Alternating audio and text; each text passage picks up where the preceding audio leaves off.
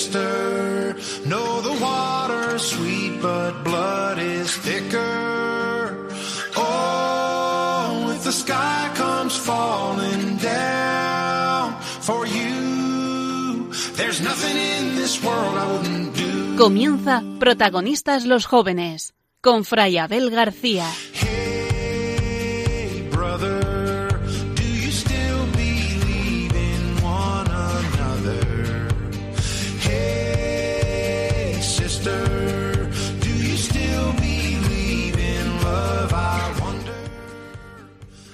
Al comienzo de todo, en el origen de mi vida, no se encuentra el azar o la casualidad, o lo que es lo mismo. El universo entero y mi vida en particular no son el producto de un destino ciego y tampoco serán absorbidos por el vacío y la nada. Una de las experiencias más bonitas de la vida es sentir que somos importantes para alguien, es decir, que una persona nos diga y nos demuestre con hechos concretos, es bueno que tú existas. Pues bien, hay alguien que desde siempre nos dice, es bueno que tú existas. Sí, en el origen de nuestra existencia hay un proyecto de amor. Cada uno de nosotros es el fruto del querer de Dios. Y pase lo que pase, vivamos lo que vivamos, este don precioso que es la vida merece la pena. Hace una semana nos acudía la muerte del artista Avicii, autor de la sintonía de nuestro programa, Hey Brother, y de tantas otras canciones y melodías de gran éxito. Según su familia no podía más. Nuestro querido Tim era un alma artística frágil que buscaba respuestas a preguntas existenciales. Era un perfeccionista eternamente insatisfecho. La respuesta que proviene de la fe es que soy amado, desde siempre, para siempre, y que no solo tengo una misión en la vida, sino que mi vida es misión. No cedamos ante atajos o caminos aparentemente más fáciles. No nos conformemos con teorías o ideas que hoy nos llegan por muchos medios y que no logran explicar el sentido último de lo que somos. No dejemos que nada ni nadie nos roben la alegría y las ganas de vivir, de amar, de soñar. Abramos bien los ojos, en la belleza del mundo y de la vida, en su misterio, en su grandeza, en la posibilidad de empezar de nuevo, de levantarse después de cada caída, de encontrar personas en las que podemos apoyarnos para salir de tantos malos momentos que todos podemos vivir, en esto y en mucho más, podemos descubrir un proyecto de amor. Una historia apasionante que merece la pena ser vivida desde el principio hasta su fin. No lo olvides, es bueno que tú existas.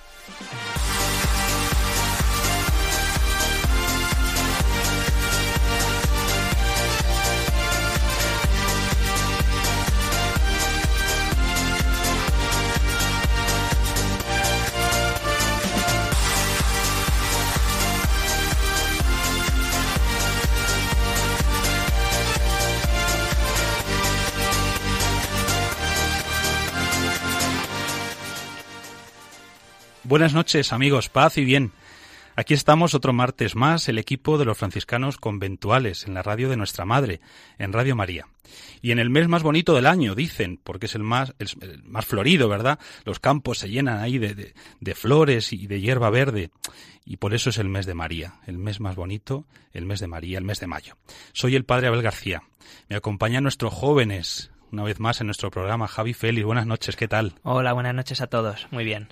Y eh, José Santos. José Santos. Muy buenas noches, pues una noche más aquí, encantado de pues dar mi granito de arena. Claro que sí. Me iba a salir Javi Ortega, porque como estamos acostumbrados Javi, Javi Félix, Javi Ortega, pues no. Tampoco tenemos esta noche con nosotros a Javi Ortega. Le recuperaremos más adelante, si Dios quiere. De momento tenemos a la nueva incorporación, que es José Santos. Mucho mejor, hombre, Sí. por favor. Javi, si nos estás oyendo, perdónale, perdónale. Qué modestia de José. ¿eh?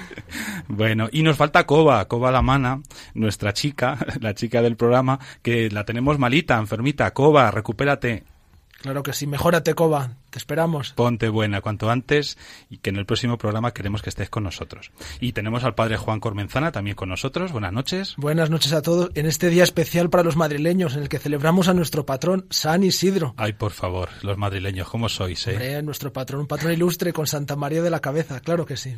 Bueno, pues San Isidro también esta noche está presente en nuestro programa. San Isidro y su mujer, Santa María de la Cabeza. Y tenemos a los mandos técnicos a Nicolás García. Buenas noches, Nico. Muy buenas noches. Los que somos gatos, gatos, hoy celebramos a nuestro santo. Di que sí. Y recogemos de aquí y nos vamos a bailar a la pradera, ¿eh? Eso, venga. ¿Un qué es? ¿Un chotis o qué se baila? Chotis. Lo que haya que bailar. Hoy se baila lo que haya que bailar, ¿eh? Claro, Yo es que soy de Toledo y la verdad que no, soy, no estoy muy puesto en las tradiciones madrileñas. Un chotis y una limona. Ah, sí. Y las rosquillas también. También, También. las rosquillas. Pues oye, ya podías haber traído las rosquillas esta noche aquí al programa. Bueno, tenemos alguna sorpresita, luego la Ah, bueno, bueno. No lo vamos a desvelar todavía. Y tenemos también al padre Miguel Ángel Marcos, que está de ayudante de Nico, ahí a los mandos técnicos. Buenas noches, Miguel Ángel. Buenas noches a todos. ¿Qué tal? Muy bien, muy bien todo. Sí, bueno, pues nada, gracias por estar ahí, gracias por especialmente a nuestros técnicos, porque sin ellos el programa no sería posible, y gracias a todos vosotros que nos escucháis. Queremos que os quedéis con nosotros durante la próxima hora para que este programa no sea solamente cosa nuestra, sino que realmente sea un momento en el que vamos a compartir una vez más la alegría de ser cristianos, de pertenecer a Cristo, la alegría que llena el corazón, y que llena de sentido toda nuestra vida, como llenó la vida pues de San Isidro y de Santa María de la Cabeza, cuya fiesta celebramos hoy. Bien, os dejo el correo electrónico de nuestro programa. Eh, protagonista los jóvenes, 5 con número, arroba radiomaria.es.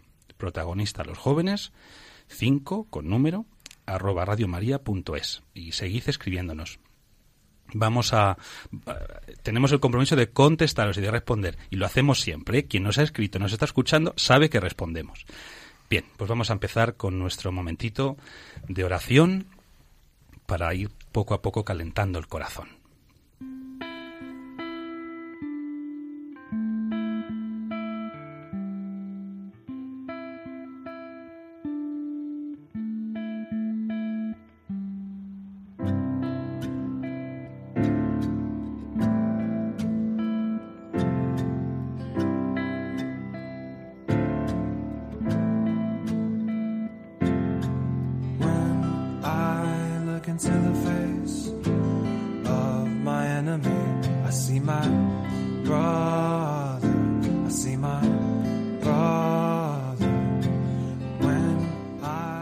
Te pedimos, Padre, que por tu Hijo, hecho hombre por nuestro amor, crucificado y glorificado, envíes sobre nosotros los siete dones del Espíritu de la gracia.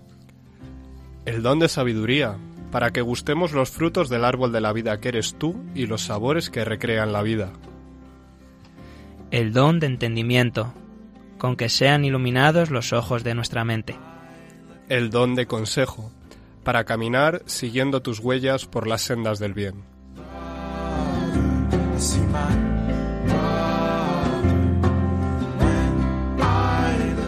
El don de fortaleza, para triunfar de la violencia de los enemigos que nos combaten. El don de ciencia, para que, iluminados por tu palabra, sepamos buscar el bien y rechazar el mal. El don de piedad, para que nos revistamos de misericordia y compasión. El don de temor de Dios, con que, apartándonos de todo lo malo, vivamos en tu santa voluntad. Amén.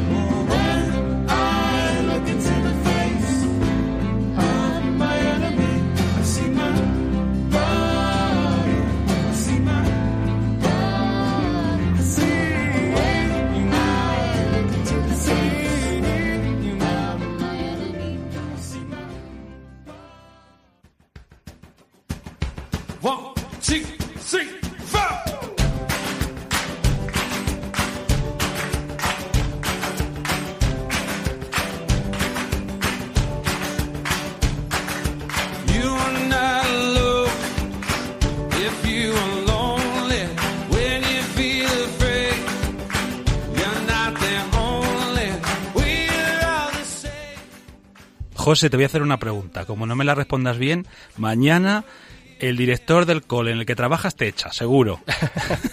Bueno, veremos. ¿De quién es esta oración que acabamos de hacer? Ah, bueno, pues viendo lo que me dices, entiendo que será de aquel santo que pone el nombre al colegio donde trabajamos Javi y yo, que creo que es el Colegio San Buenaventura, ¿no? Hombre, creo, que- creo. bueno, bien. Padre Roberto Llorente, no le vas a echar, porque ha respondido bien. a la Escucha, padre. Roberto, escucha. Bueno, pues esta oración tan bonita es de San Buenaventura. Como bien sabéis, ha salido otras veces en nuestro programa.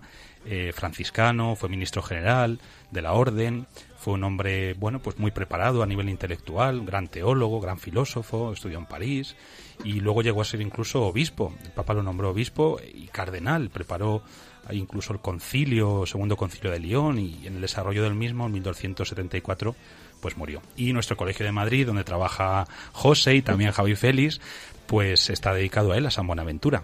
Y además este año estamos celebrando los 800 años del nacimiento de San Buenaventura. Efectivamente. Todo un año jubilar de fiesta para recordar a nuestro patrón, San Buenaventura. Y también los 50 años del Colegio San Buenaventura de Madrid, los acabamos de celebrar. El año pasado, El año pasado. el año pasado. Bueno, pues los frailes que intentamos seguir también la labor educativa eh, y formadora pues de, de santos como por ejemplo nuestro San Buenaventura. Pues una oración preciosa porque en el fondo eh, invoca al Espíritu Santo y es que estamos ya en la semana de Pentecostés. Pentecostés. La semana de Pentecostés en la, en la que nos vamos preparando para recibir, bueno, para recibir, para que el Señor renueve en nosotros el don del Espíritu Santo, porque el Espíritu Santo ya lo tenemos, lo recibimos el día de nuestro bautismo, luego después nuestra confirmación, los que hemos sido ordenados sacerdotes, pues también hemos recibido la unción del Espíritu Santo, que nos ha constituido ministros de Cristo. Bueno, pero es un don que, no es como una especie de lata de sardinas que está ahí en conserva, sino que, que necesitamos que ese don se renueve en nosotros y por lo tanto eh, ya cerca de la fiesta de Pentecostés, pues pedimos, hemos pedido con las palabras de San Buenaventura el don del Espíritu Santo, sus dones, la sabiduría, el entendimiento, el consejo, etcétera.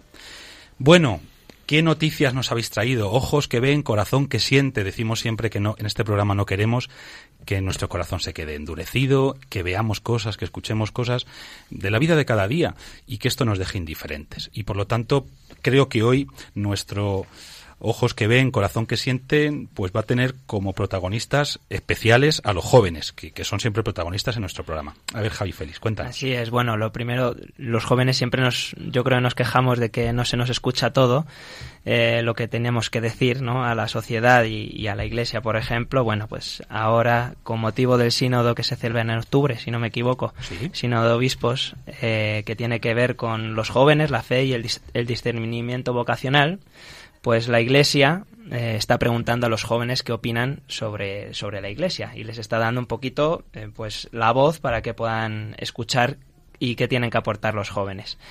Y bueno, muchas eh, la diócesis han realizado actividades y eventos concretos eh, y en todas o casi todas de ellas, por lo que yo he podido ver en internet, han abierto formularios en los que se hacen pues esas preguntas a los jóvenes, ¿no? Quieren quieren participar de alguna forma en la Iglesia del siglo XXI. Y algunas de las preguntas, pues para que os hagáis una idea de qué es lo que preguntan, ¿qué oportunidades tienen los jóvenes en la iglesia de hoy? ¿Qué le pedirías tú a la iglesia de hoy? ¿De qué forma nos podemos encontrar con la gente que está fuera de la iglesia en estos momentos? Bueno, pues eh, una iniciativa importante, yo creo, por parte de la Iglesia de escuchar a los jóvenes. Son importantes y, así hay que, hay que hacerlo ver. Ya el mismo título del sínodo eh, será Jóvenes, eh, Fe y Discernimiento, ¿verdad? Yo creo que encierra pues eh, un significado muy profundo porque desgraciadamente como hemos hablado otras veces en nuestro programa a veces como que es difícil asociar digamos así un poco en, en el imaginario colectivo a los jóvenes con la fe porque parece que la fe es una cosa del pasado de gente mayor y los jóvenes pues tienen otras ideas otros gustos otros atractivos y por lo tanto pues como que es difícil compaginar fe y juventud no fe y jóvenes. A propósito de esto decíamos en la entradilla de nuestro programa pues que nos ha sacudido en estas últimas semanas la muerte pues de un joven, porque tenía creo que 27 o 28 años, artista muy conocido además en el mundo juvenil, Avicii, que es bueno uno de los autores, digamos así, más conocidos de nuestro tiempo, de música electrónica, música tal, bueno, tampoco entiendo yo mucho de estas cosas, pero creo que sí. Y además es, bueno, nuestra entradilla perdón, nuestra sintonía, la del programa Hey Brother, pues es suya.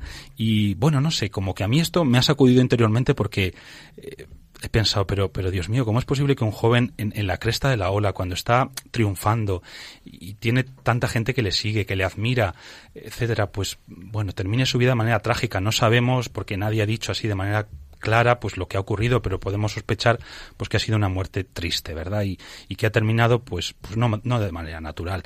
Y bueno, yo creo que precisamente el tema de la fe y los jóvenes nos lleva un poco a, plantearnos, bueno, ¿qué podemos ofrecer nosotros como jóvenes cristianos, vosotros, etcétera?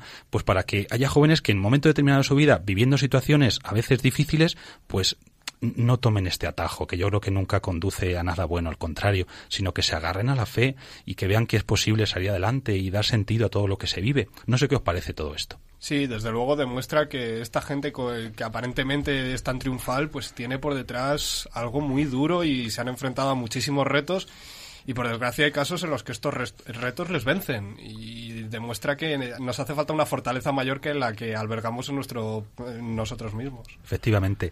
Eh, a mí me ha sorprendido mucho lo que dijo su familia, esas pocas declaraciones que han trascendido. No podía más, no podía más. Y buscaba respuestas a preguntas existenciales porque claro, podría parecer que lo suyo era como muy material, ¿no? pues, hacer que la gente se divierta en estas macrofiestas ahí que, que organizaban en todos lugares del mundo, pero, pero en el fondo, fijaos, un joven, 28 años, eh, que, que buscaba respuestas a preguntas existenciales. Yo creo que este sínodo no va desencaminado, va por ahí. Los jóvenes, la fe, el discernimiento, es decir, el fondo del discernimiento nos habla de búsqueda, de escuchar, de ir descubriendo, pues el plan que Dios ha pensado para tu vida, el proyecto, qué vas a realizar, qué quieres hacer, qué quieres ser. No sé, Javi Félix, ¿qué te parece? No, yo opino eso, ¿no? Que la Iglesia tenía que trabajar algo para llegar precisamente a estos jóvenes pues un poco más perdidos, un poco que están fuera de, de la iglesia y, darles ese mensaje de, de, esperanza que todos necesitamos. Así que yo creo que este, este sínodo y, todas estas, actividades que se están llevando a cabo desde las diferentes diócesis pues son muy importantes para que los jóvenes digan pues qué, qué es lo importante para ellos, cómo les, cómo les llega mejor el mensaje de Jesús. Y además el Papa tiene una insistencia, siempre lo dice cada vez que habla del sínodo, que este sínodo no simplemente es para los jóvenes que son creyentes o practicantes, sino que la Iglesia abre las puertas a todos, a los jóvenes agnósticos, a los tibios, a los que se han alejado de la Iglesia por distintos motivos, e incluso a los ateos. Quiere escucharnos a todos, quiere escuchar a todos los jóvenes y eso es muy importante. Y además quieren que hablen con libertad, con claridad y sin miedo. Yo creo que si nos abren las puertas de la, de la Iglesia de esta manera es muy bonito. Yo creo que eh, no solo las diferentes diócesis en sus páginas web que puedes meterte y rellenar pues con, tus ideas eh, las diferentes entradas que hay, sino que también el propio Vaticano eh, ha abierto también un portal en el que puedes eh, opinar sobre diferentes temas de la Iglesia y como dices eh, tu padre Juan, pues opinar siendo cristiano, estando fuera de la Iglesia, alejado y, y bueno, pues yo creo que es muy interesante de entre las preguntas que nos has hecho antes, Javi, hay una que me llama especialmente la atención y es ¿qué oportunidades tienen los jóvenes en la iglesia de hoy? ¿Qué oportunidades? ¿Qué campo de acción, de movimiento, qué, no sé, decir, qué, qué lugar pueden encontrar los jóvenes en nuestra iglesia de hoy eh, para enriquecerla, por supuesto, y también para dejarse enriquecer por lo que la iglesia es y, por lo que transmite y enseña pues desde hace dos mil años, que, es pues un patrimonio de humanidad, de sabiduría, de espiritualidad inmenso. ¿Qué oportunidades tiene un joven en la iglesia de hoy? Una pregunta complicada ¿eh? de responder así. Eh, pero bueno, yo creo que oportunidades para los jóvenes, eh, todas, todas las que ellos estén dispuestos a, a, asumir. Entonces yo siempre digo que los jóvenes es importante que se sientan responsables en, en, las actividades que realizan, que hay que animarles, que hay que estar con ellos, también permitirles sus errores, que obviamente los tenemos, ¿no? Los jóvenes. Y oportunidades todas las que nosotros estemos dispuestos a asumir yo creo. Tú, por ejemplo, como animador de un grupo, ¿verdad? En la parroquia, pues entiendo que estás ahí en contacto con, con los deseos, los anhelos más profundos de los jóvenes. Eh, ¿Qué es lo que les lleva normalmente pues a, a, integrarse, por ejemplo, en un grupo parroquial? ¿Qué, qué buscan? ¿Qué encuentran? ¿Por qué permanecen? Pues yo creo que lo más importante es ofrecerles lo que, lo que ellos buscan. Entonces, intentar dar en ese grupo respuestas a, sus dudas. Y cuando eso lo haces de forma grupal, en la que puedes pues compartir tus inquietudes, compartir tus dudas, compartir tus respuestas también, pues todo lo que se va viviendo ahí te es útil. Entonces, pues asistes porque realmente ves que es, que es necesario, que, que te ayuda en tu día a día. Y además yo creo que los jóvenes siempre en la iglesia aportan alegría, frescura, entusiasmo, ilusión y ganas. Y allí donde hay jóvenes se nota. Y qué pena que en nuestras iglesias no haya tantos jóvenes como quisiéramos. Entonces este sínodo puede ser una oportunidad excelente para abrir las puertas y que estos jóvenes se encuentren un lugar, encuentren una casa en la iglesia, para descubrir la fe, que es el don más grande que tenemos los cristianos. Mm, Además, cuán importante es el preguntarles qué pueden aportar. Porque el otro día, de hecho, lo hablábamos en Lifeteam, en esta actividad que llevamos con los chicos, similar a catequesis, y ellos entienden que reciben mucho por parte de la iglesia, pero cuando se les pregunta qué pueden aportar, no terminan de saber qué. Es qué puedo aportar yo. Está muy bien el hacerles esa pregunta. ¿Qué, qué puedes dar tú a la iglesia? La iglesia la formamos todos. ¿Qué podemos aportar nosotros? Así hemos podido ver también, pues, eh, por ejemplo, en la diócesis de Madrid, que es la que la que tengo más cercana, eh, hemos podido participar en el Parlamento de la Juventud, que, se ha dividido primero en vicarías y luego el pasado 6 de mayo, pues, eh, tuvo lugar el, el de toda la diócesis. Digamos que lo del Parlamento sería como una iniciativa concreta, porque si no nos quedamos a nivel un tanto abstracto. Bueno, pues la Eso iglesia es. lanza preguntas, quiere saber qué piensan los jóvenes, pero a veces como que nos cuesta aterrizar, ¿verdad? Y, y- y llevar a la práctica, pues en el fondo lo que buscamos, que es que los jóvenes se sientan escuchados, que puedan aportar, que puedan enriquecer el camino de la iglesia. Y esta iniciativa concretamente es de la diócesis de Madrid, ¿verdad? Eso es, eso es. Y nada, pues fue las diferentes vicarias se reunieron, todos los jóvenes de las vicarias se reunieron en diferentes días y en diferentes lugares y nos reunimos a hablar, a hablar de, de ¿Tú estuviste, diferentes temas de la iglesia. Sí, además me tocó ser moderador de uno de los grupos, Anda. eh, que lo digo sobre todo porque me gustó mucho el, el tema de que yo tenía mucho miedo cuando, cuando fui para allá porque tampoco tenía mucha idea de cómo guiar a un grupo sobre lo que íbamos a hablar. Y tenía mucho miedo a los silencios que se pudieran crear y, y eso, ¿no? Y resulta que no hubo silencios. O sea, yo lo que noté es unas ganas de hablar, de participar, de, de dar ideas, de aportar cosas nuevas que me llamó mucho la atención. Yo Así creo que la Iglesia ha empezado, Javi, un camino irreversible. Cuando se le da la palabra a los jóvenes y los jóvenes se sienten protagonistas, como lo son en este programa, empieza un camino que no tiene marcha atrás. Y qué bueno, José, que puedan otra vez recor- recorrer, volver al, espíritu y la esencia, ¿no? que tengan voz siempre en las decisiones y se sientan importantes, que ellos tienen que aportar muchas cosas a la Iglesia. Quizás nos hemos acostumbrado a que ellos simplemente sean consumidores de la Iglesia, ¿no? no ellos son creadores y parte de piedras vivas de la Iglesia. Además, a mí me, me parece, eh, Javi, que es muy interesante eh, saber no solo lo que se habló, que seguramente que, que eran cosas realmente, bueno, pues atractivas y, y que seguramente pues quedarán mucho, mucho de sí en los próximos meses, eh, temas realmente candentes de lo que es la vida de los jóvenes eh, y en su relación con la fe. Pero sí que me gustaría mucho el saber qué ambiente, porque a veces como que ya el ambiente que se crea eh, te dice mucho de lo que realmente se espera. ¿Cuál fue Pues- tu percepción? Pues nada, alegría y, y sobre todo las ganas de aportar. O sea, yo creí que la gente iba a ir con mucho miedo. Más pasiva, quizás. Sí, o- más pasiva, a ver qué me cuentan. Y no, sin, sin embargo vi lo contrario, de, oye, yo quiero participar, yo quiero tener voz en esto, quiero asistir. O sea, pedías por voluntario para, para ir al, al presínodo este de, de la Comunidad de Madrid y, y, to- y querían ir varios, no sé. Bueno, yo vi como mucho movimiento, muchas ganas de, de hacer algo bien. Qué bien. Además, me parece que no sé si es una coincidencia, feliz coincidencia si lo es, y si no, pues providencia, que justamente en esta fase de preparación del sínodo, pues el Papa haya escrito una exhortación apostólica muy bonita, eh, donde se habla de la santidad, algo que aparentemente pues a veces suena como pues eso de otros tiempos, de otras épocas. Hoy en nuestro programa tendremos también un ejemplo de santidad pues muy de nuestros días. Tendremos la oportunidad de conocer más en profundidad a, este santo, santo franciscano. Pero no vamos a desvelar nada. Llegará el momento de hacerlo.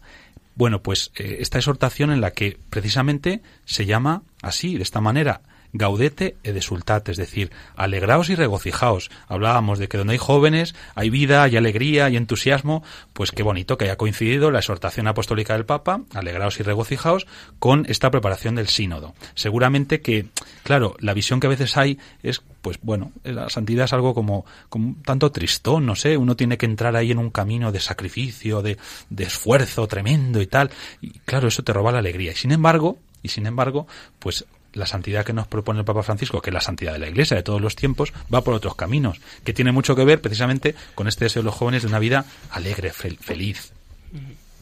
Sí, sí, así es. Bueno, pues eh, vamos a ¿Alguna cosita más, eh, Javi? ¿Alguna iniciativa más? Sí, en Roma se acaba de celebrar también el presínodo, porque el Papa es consciente de que el sínodo de octubre participarán los obispos que tienen más, todos casi más de 60 años. Entonces ha querido convocar en Roma este encuentro de 300 jóvenes de todo el mundo para hacer un presínodo y que ellos elaboren un documento que sirva como instrumento de trabajo para el sínodo. Y ha sido muy bonito ver la universalidad de la Iglesia y cómo todos los jóvenes tienen algo que decir, da igual del continente que sea. Bien, pues eh, hablábamos antes de, de Avicii y bueno, pues de su triste final. Eh, pedimos al Señor pues que tenga misericordia de él y también que consuele a su familia. Eh, pero hay otros casos, pues, de cantantes o artistas conocidos, uno así, digamos, más conocido por nosotros, porque es español, eh, que ha dicho recientemente, he recuperado la fe cristiana. He recuperado la fe cristiana. ¿Habéis escuchado esta noticia? ¿Sabéis de quién se trata? Sí, sí. ¿De Yo quién? no. Pues a mí me ha sorprendido mucho porque es Melendi. Yo creo que todos tenemos en la imagen ese joven un poco Con las rastas. con las ¿sabes? rastas, transgresor, con los tatuajes, pues que jugaba un poquito con las drogas y que incluso una Y- vez en, en un avión le, tuvo que, le, le obligaron a... La armó, la armó gorda. Y le invitaron a bajar. La armó parda, como se suele decir. Pero justamente él hace una lectura muy bonita de esto que le pasó y no lo ve como algo negativo, sino como el punto de inflexión de su vida. A partir de allí descubrió que algo estaba haciendo mal y le cambió la vida radicalmente. De tal manera que podemos hablar de un Melendi de antes y un Melendi de después, en el que las viejas canciones dice que ya no le gustan, que ya no las canta, aunque se la pidan sus seguidores, porque no se identifica con ellas. Y en esta parte, en esta nueva fase de su vida, ha recuperado la fe cristiana. Y yo creo que es muy bonito, ayudado por una tal Joaquina, no sabemos mucho, simplemente dice que es una mujer increíble, asturiana, pero qué bien que haya encontrado esta Joaquina, que Dios la haya puesto en su camino para volver al camino de la fe. Ojalá cada uno de nosotros encontremos una Joaquina que nos lleve al encuentro con Jesús, que es lo que dice el cristiano. ¿Por qué? Porque es creer en una persona. Pues nosotros creemos en una persona. Nos hemos encontrado con Jesucristo. Qué bien. Que conste que a mí no me gustaba Melendi, y la verdad tampoco me gusta mucho, pero bueno, que me perdone Melendi eh, si nos está escuchando. Pero sí que había notado un cambio en sus canciones. Quizás las que menos me gustaban son las primeras. Bueno, pues había gente a la que sí, pero a mí personalmente no. Y cuando escuché una canción que vamos a escuchar ahora además, la hemos traído a posta a nuestro programa, eh, no sé, noté un cambio. Dije, aquí hay algo distinto. Eh, las palabras, la frescura, lo que transmitía, eh, no sé, ya digo, a mí me dio como esa impresión de que algo había pasado en este hombre. No sabía todavía lo de su, su conversión o su vuelta a la fe. Luego, buscando ahí por casualidad, me encontré con esto y dije, ah, mira, esto ha sido. Que, que ha descubierto, en el fondo, bueno, pues un sentido nuevo para su vida y esto lo ha transmitido, lo ha sabido transmitir en sus nuevas canciones. Yo me alegro mucho porque eh, no, no, no sabía la noticia y sí que cuando he estado con, con mi familia hablando en casa, que bueno, ahora es eh, uno de los coaches de, de la voz y está muy metido en la televisión y demás, eh, con mi familia siempre he comentado, "Eh, a, a este chico le ha pasado algo, ha tenido que ver algo porque han cambiado sus canciones, ya no canta con las letras que cantaba antes y, y bueno, pues me alegro de que ese cambio se haya debido a Dios. Pues vamos a escuchar esa canción del arrepentido en la que eh, nos cuenta su propia historia. Dice, la historia del arrepentido que pasa largas temporadas sordo, ciego y mudo. La historia del que busca fuera para encontrar culpables fuera para sus problemas. Yo creo que nos, se define el mismo y hay un saltar para adentro, que es el viaje interior que nos propone la fe. Conócete a ti mismo y conócete que eres amado. Como decíamos en la entradilla, no solo tengo una misión, que soy una misión. Pues disfrutemos de esta canción.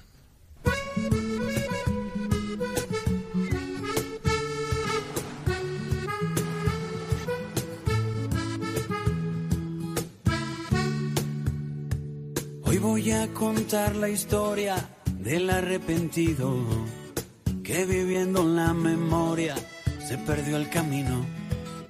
Es hermano de ese que anda siempre en el futuro. Pasa temporadas largas, sordo, ciego y mudo. Hoy voy a cantarte la canción del arrepentido. Si saltas vives, pero hay que saltar para adentro.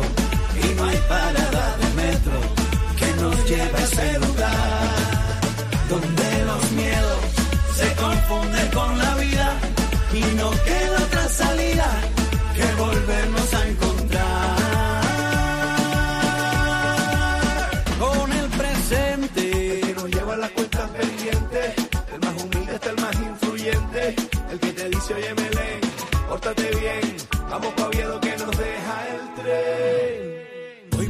contar la historia del que busca afuera, queriendo encontrar culpables para sus problemas. Ese que va por la vida con la razón siempre y no sabe que no existe eso que defiende. Hoy voy a cantarte la canción del arrepentido. Si saltas vives, pero hay que saltar para adentro y no hay parada de metro que nos lleve a ese lugar donde los miedos se confunden con la vida y no queda otra salida que volvernos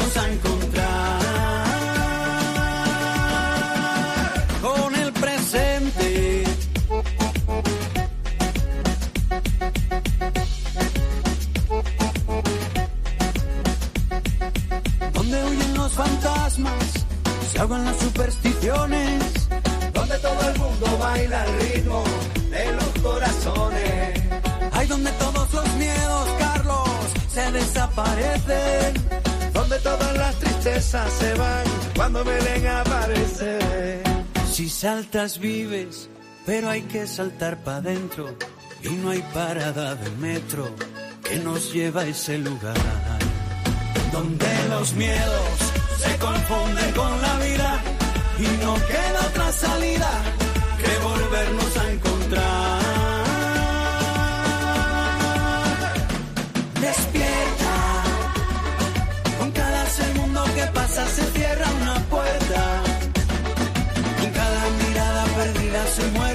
muere un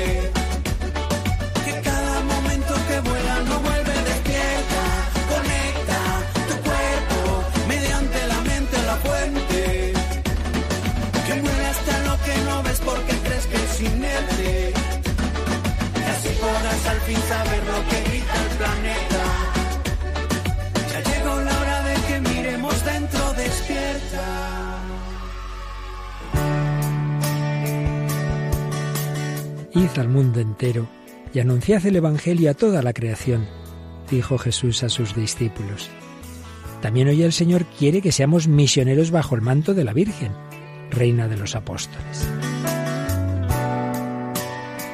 Radio María, que no tiene más fin que colaborar en esa misión evangelizadora, os pide en este mes de mayo un esfuerzo especial de oraciones, voluntarios y donativos. Así, la voz de Cristo podrá llegar a todos los rincones de España y de otras naciones del mundo a las que queremos llevar Radio María. Puedes informarte de cómo colaborar llamando al 91 822 8010 o entrando en nuestra página web radiomaria.es. Apóstoles y misioneros del mundo con Radio María.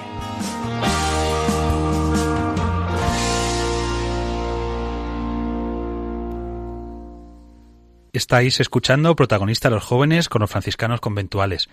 Eh, os habla Fray Abel García. Os dejo de nuevo nuestro correo electrónico para que nos escribáis. Protagonista los jóvenes 5, 5 con número, arroba radiomaria.es. Protagonista los jóvenes 5 con número, arroba radiomaria.es. Radio María es un regalazo.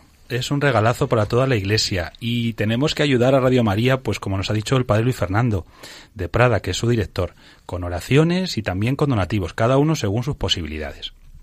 Porque ya sabéis que Radio María pues no se sustenta con publicidad como otras radios, sino que depende exclusivamente de los donativos, pues de las personas que, que escuchan o que quieren ayudar en este apostolado tan hermoso que es llevar la voz de Cristo y la voz de la Virgen María pues hasta el último rincón, hasta la última familia, en este caso de España, porque es Radio María España. Así que os pedimos desde, desde estos micrófonos de protagonista a los jóvenes que, que ayudéis cada uno, ya digo, según sus posibilidades, con la oración, por supuesto, para que el Señor siga abriendo mucho camino, que a veces no es fácil conseguir nuevas frecuencias y demás, y luego también pues con los donativos, cada uno, ya digo, según sus posibilidades.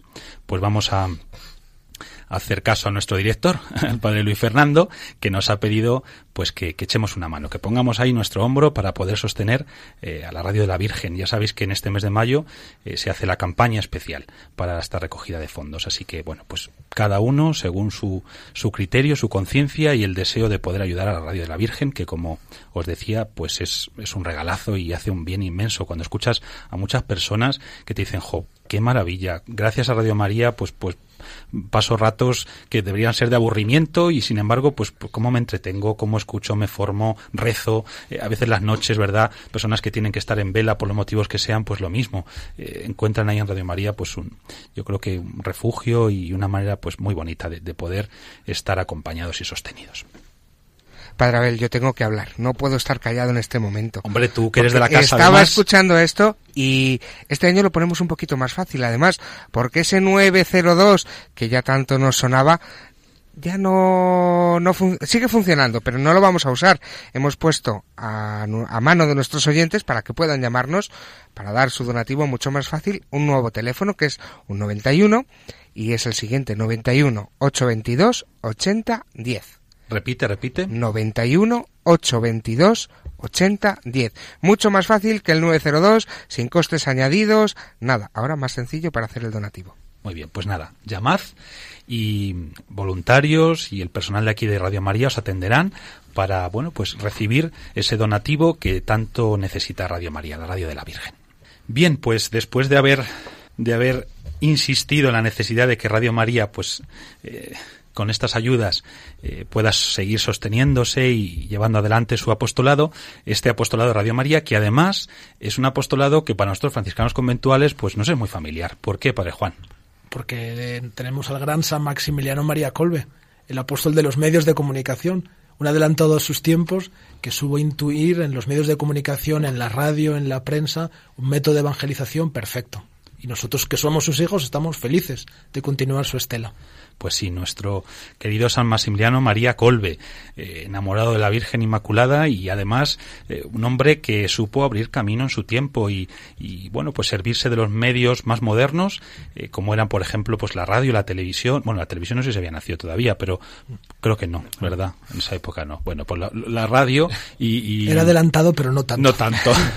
bueno, ahora nos contarán una cosa muy interesante y es que era un hombre con una mente prodigiosa porque diseñaba un poco así, más o menos como hacía Leonardo da Vinci, pues aparatos extrañísimos, o sea que no hubiese sido extraño que se le hubiera ocurrido diseñar una televisión.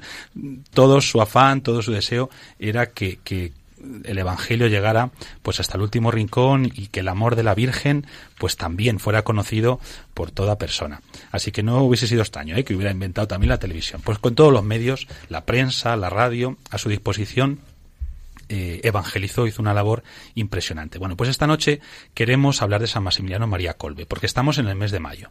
Decíamos antes que San Maximiliano fue un gran enamorado de la Virgen. Todo lo que hizo, todo su apostolado, eh, la ciudad de la Inmaculada, bueno, todo lo que fue su misión eh, como franciscano conventual y como sacerdote, lo hizo siempre de la mano de la Virgen. Y estamos en el mes de mayo, que es el mes de la Virgen.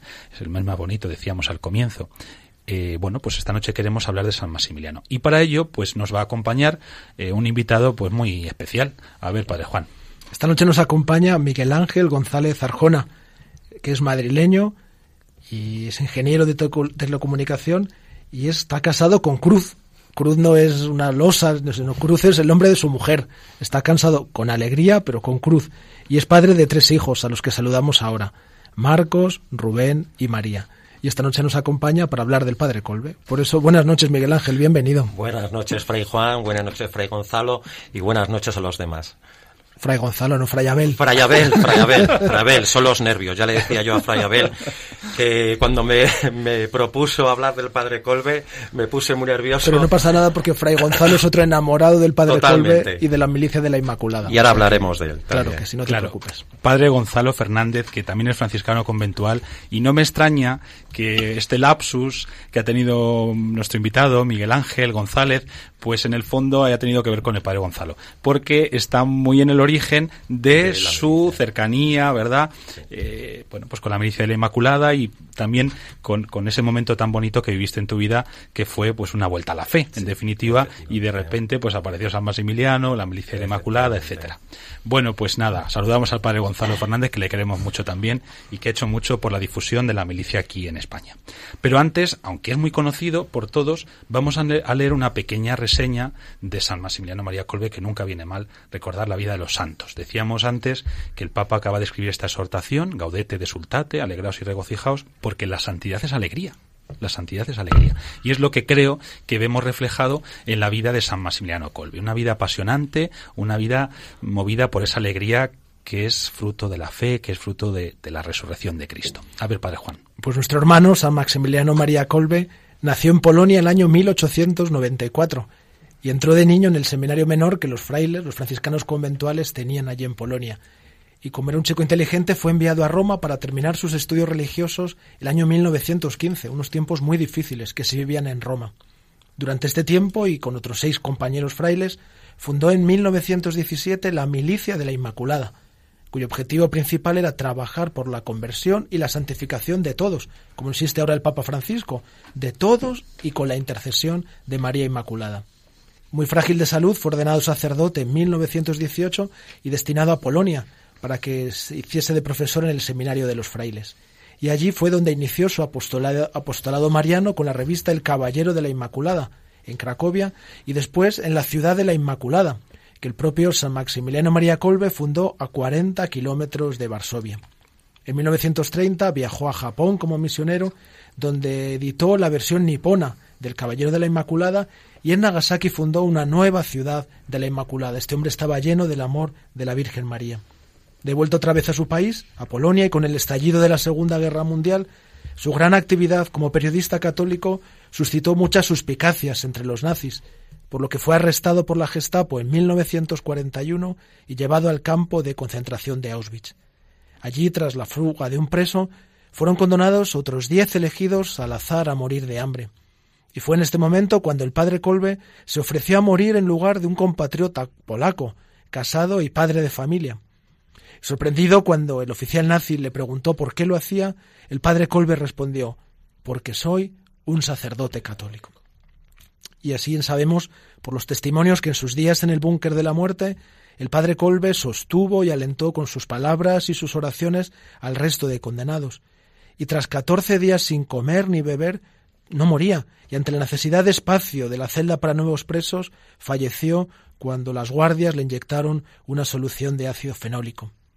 El Papa San Juan Pablo II afirmó que del padre Colbe que su gesto fue la victoria de la humanidad en la Segunda Guerra Mundial porque puso de manifiesto lo que el hombre es capaz de hacer con un acto sublime como entregar la propia vida por un desconocido en un lugar como Auschwitz de total Miguel Ángel, pues yo voy a ir directo a preguntarte, porque a mí este Colbe pues me suscita muchas preguntas. Tuvimos la suerte de conocer un poquito de su vida en la JMJ de Cracovia, visitamos el barracón que compartió con decenas de, de presos en Auschwitz, y a mí es una persona que, que me llama muchísimo la atención. Entonces, me gustaría que nos contaras un poquito cómo le conociste, haciendo un poco de hincapié en, en, qué es lo que más te atrae a ti de su vida. Bueno, pues como yo soy padre de familia, como ha dicho Fray Juan, ya mido todas las facetas de mi vida por, las, por, los, por los años de mis hijos, ¿no?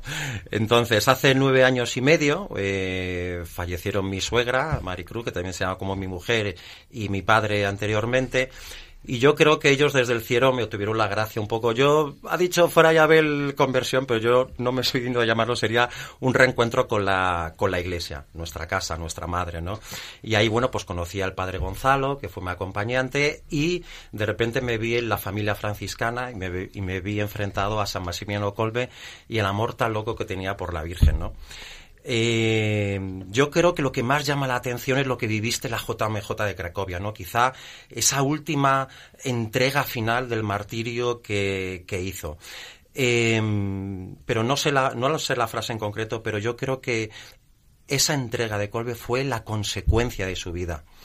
Mm, morimos como hemos vivido. Eh, entonces, ¿Qué es lo que me, me llama la atención de él? ¿Qué es lo que más atrae su amor loco por María? Y le llamaban el loco de la Inmaculada. Incluso le cuestionaron en su época, que era una época quizá anterior al Concilio Vaticano, etcétera, que hombre, que había que ser a Juan Pablo, si recordáis a San Juan Pablo II también se lo cuestionaron, que, mm, que no era tan cristocéntrico, pero él encontró ese, ese amor que, que le abrasaba por, por dentro, ¿no? Yo, cuando me lo propuso Fray Abel, pues yo decía, yo, ¿qué, qué, qué voy a decir del Padre Colme? Me siento muy indigno, tenía muchos nervios. Pero claro, luego dije, tranquilo, hablar del Padre Colbe es hablar de María. Pues si hay, toca hablar de María, pues hablemos de María, ¿no? Miguel Ángel, hablar del Padre Colbe es hablar de María. Y es verdad que, como tú decías, es el loco de la Inmaculada. Fundó una revista que se llama El Caballero de la Inmaculada. Correcto. Y fundó la Milicia de la Inmaculada en el 1917. Seguramente muchos de nuestros oyentes dirán, Milicia de la Inmaculada, un franciscano. Totalmente. Amante de la paz. ¿Qué es eso de la Milicia de la Inmaculada? Revista, milicia y ciudades de la Y Inmaculada. ciudades de la Inmaculada. Efectivamente. En Polonia y luego eh, Mugensai no Sono No, en Japón. en Japón, y porque no le dejaron más, ¿verdad? Que ya empezó la guerra y demás. Efectivamente. Pues como dirían así los grandes articulistas, definición. Pues definición de la Milicia Inmaculada es una asociación pública de fieles, que seguramente a nuestros oyentes no le dice nada. Pero si les decimos que es un movimiento de la Iglesia al que pueden pertenecer sacerdotes, religiosos, laicos, tú puedes ser una carmelita descalza y ser milite de la Inmaculada. ¿Por qué? Porque em, es un movimiento en el que todos los que pertenecemos queremos, a imitación del Padre Colbe, entregarnos total y completamente a la Virgen. Hay amigos, es verdad lo que decías tú, que me dicen, oye, eso de la milicia de la Inmaculada suena súper fatal, anticuado. suena fatal. Pero digamos, eh, en palabras del Padre Colbe, explicándolo, él decía, somos de la Inmaculada, ¿por qué? Porque Colbe descubrió que era el medio más rápido y seguro para lo que decíamos de la gaudete exultate, para, Para ser, ser santos, santos. para ser santos. Es la autopista que Jesús mismo nos ha regalado para llegar hacia Él. Y la milicia, que suena así un poco, hay que también pensar que los años en que se movía Colbe era así como un entorno más eh, eh, militar o caballeresco, pero la milicia lo que nos habla es de movimiento. Y, y, y Colbe nunca estuvo parado su vida. Era un, tenía un fervor misionero por moverse. Y la milicia también nos habla de batalla. Es a, que hay los a los jóvenes que nos están oyendo, no, los jóvenes buscan autenticidad, no podemos engañarles. Existe una batalla espiritual, pero existe. Solamente tenemos que poner las noticias del telediario y, y como nos recuerda Papa Francisco muchas veces, quién está detrás de, de los males del mundo, ¿no? Y estamos en esa batalla y estamos en ese movimiento. Y en la milicia a los que pertenecemos, pues cogemos, nos cogemos de la mano de María y queremos llevar el reino de Dios a todo el mundo. A raíz de lo que estás diciendo, Miguel Ángel, este santo que tiene esta vida tan apasionante, Sí, sí que la aunque nos has dado ya unas pinceladas, concretamente a un joven, ¿qué, palabra tiene hoy San Maximiliano Colbe para los jóvenes? Pues mira, cuando lo recuerdo, cuando Fray Abel me dijo que venía a hablar, yo decía, bueno, es verdad que en las imágenes que vemos en la web, en los cuadros, siempre nos aparece el padre Colbe, pues ya mayor, con su barba, con su hábito. Pero es que el padre Colbe fundó la milicia La Inmaculada en 1917, que tenía 23 años.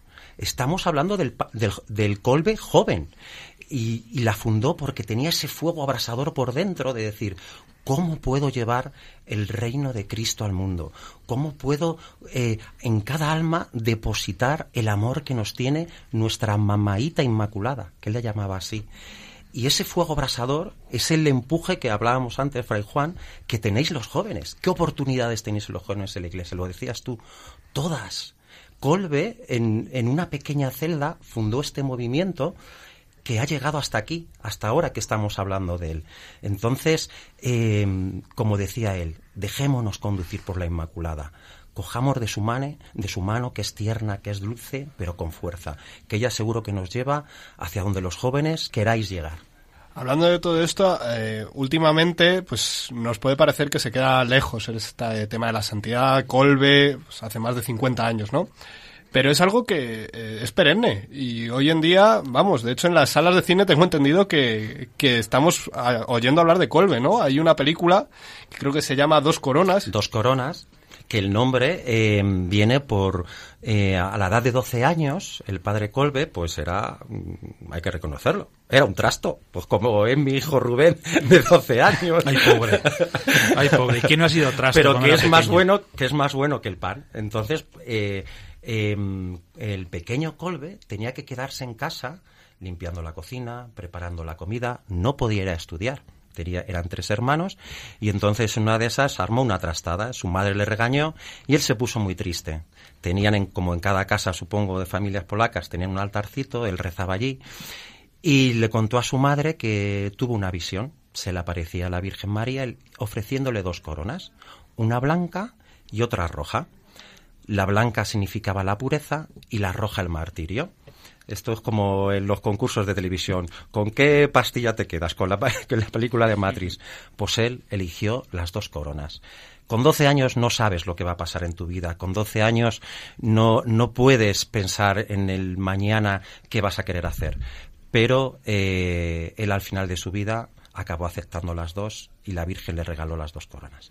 Pues el próximo viernes, el 18 de mayo, se estrena la película. Ojalá nuestros oyentes puedan acercarse a los cines para conocer un poquito más la figura de este gran santo. Dijo San, Juan Pablo II que es el santo de los tiempos difíciles y también es nuestro santo de nuestros tiempos difíciles y convulsos, como decía Miguel Ángel. Por eso ojalá pues seamos muchos los que a partir del 18 de año 18 de mayo, perdón, vayamos a disfrutar de esta película Dos Coronas.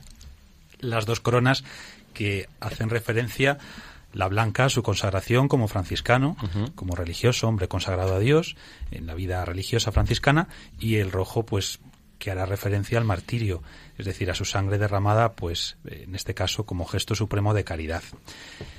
Bueno, pues muchas gracias, Miguel Ángel. Siempre de nada, nos quedan, placer. Siempre se nos quedan cortas las entrevistas. Sí.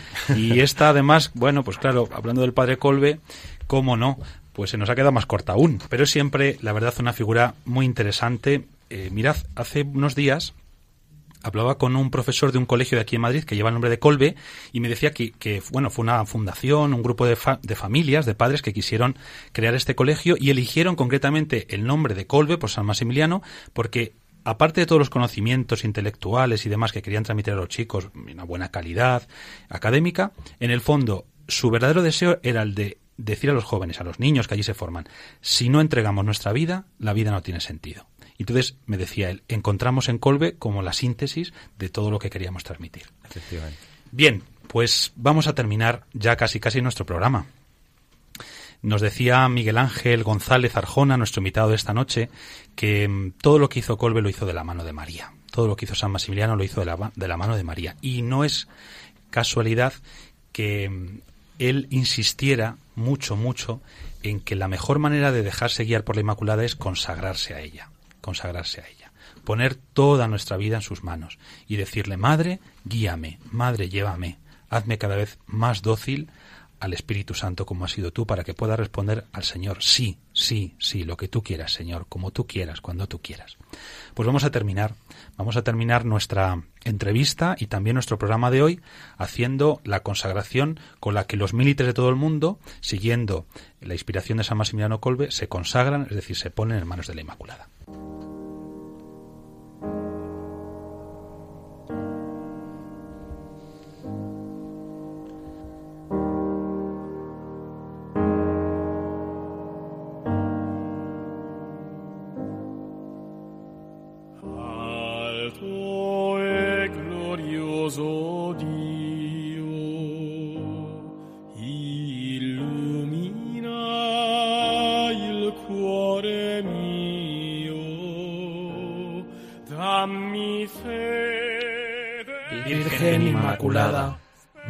Mía María, yo me consagro a ti hoy y por siempre, para que tú dispongas de mí para el bien de mis hermanos.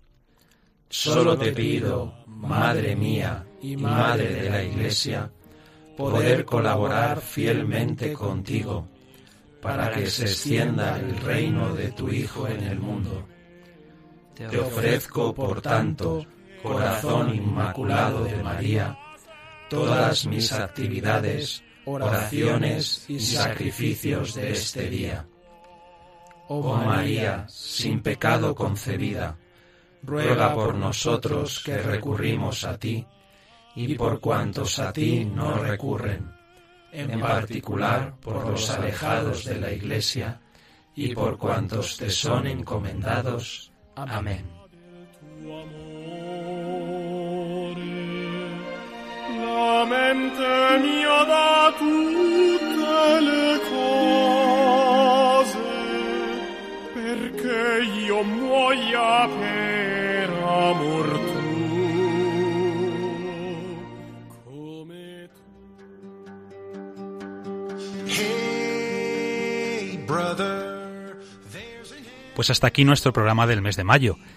Gracias, Javi Félix. Muchas gracias a vosotros. Eh, José Santos, muchas gracias. Muchas gracias a vosotros y buenas noches. Te veremos en el próximo. Bueno, te sí. escucharemos. Siempre que queráis, aquí estaré. Bueno, Padre Juan Cormenzana, gracias. Buenas noches a todos. A nuestro equipo técnico, Nico García y Padre Miguel Ángel, gracias. A vosotros, buenas noches. Muchas gracias. Recibid la bendición con la que San Francisco solía bendecir a todas las personas con las que se encontraba. El Señor os bendiga y os guarde. Amén. Haga brillar su rostro sobre vosotros y os conceda su misericordia. Amén. Vuelva a vosotros su mirada y os conceda la paz. Amén. Que el Señor os bendiga. Hasta el mes que viene. Hey, brother, there's an endless road to rediscover. Hey, sister, know the water's sweet, but blood is thicker.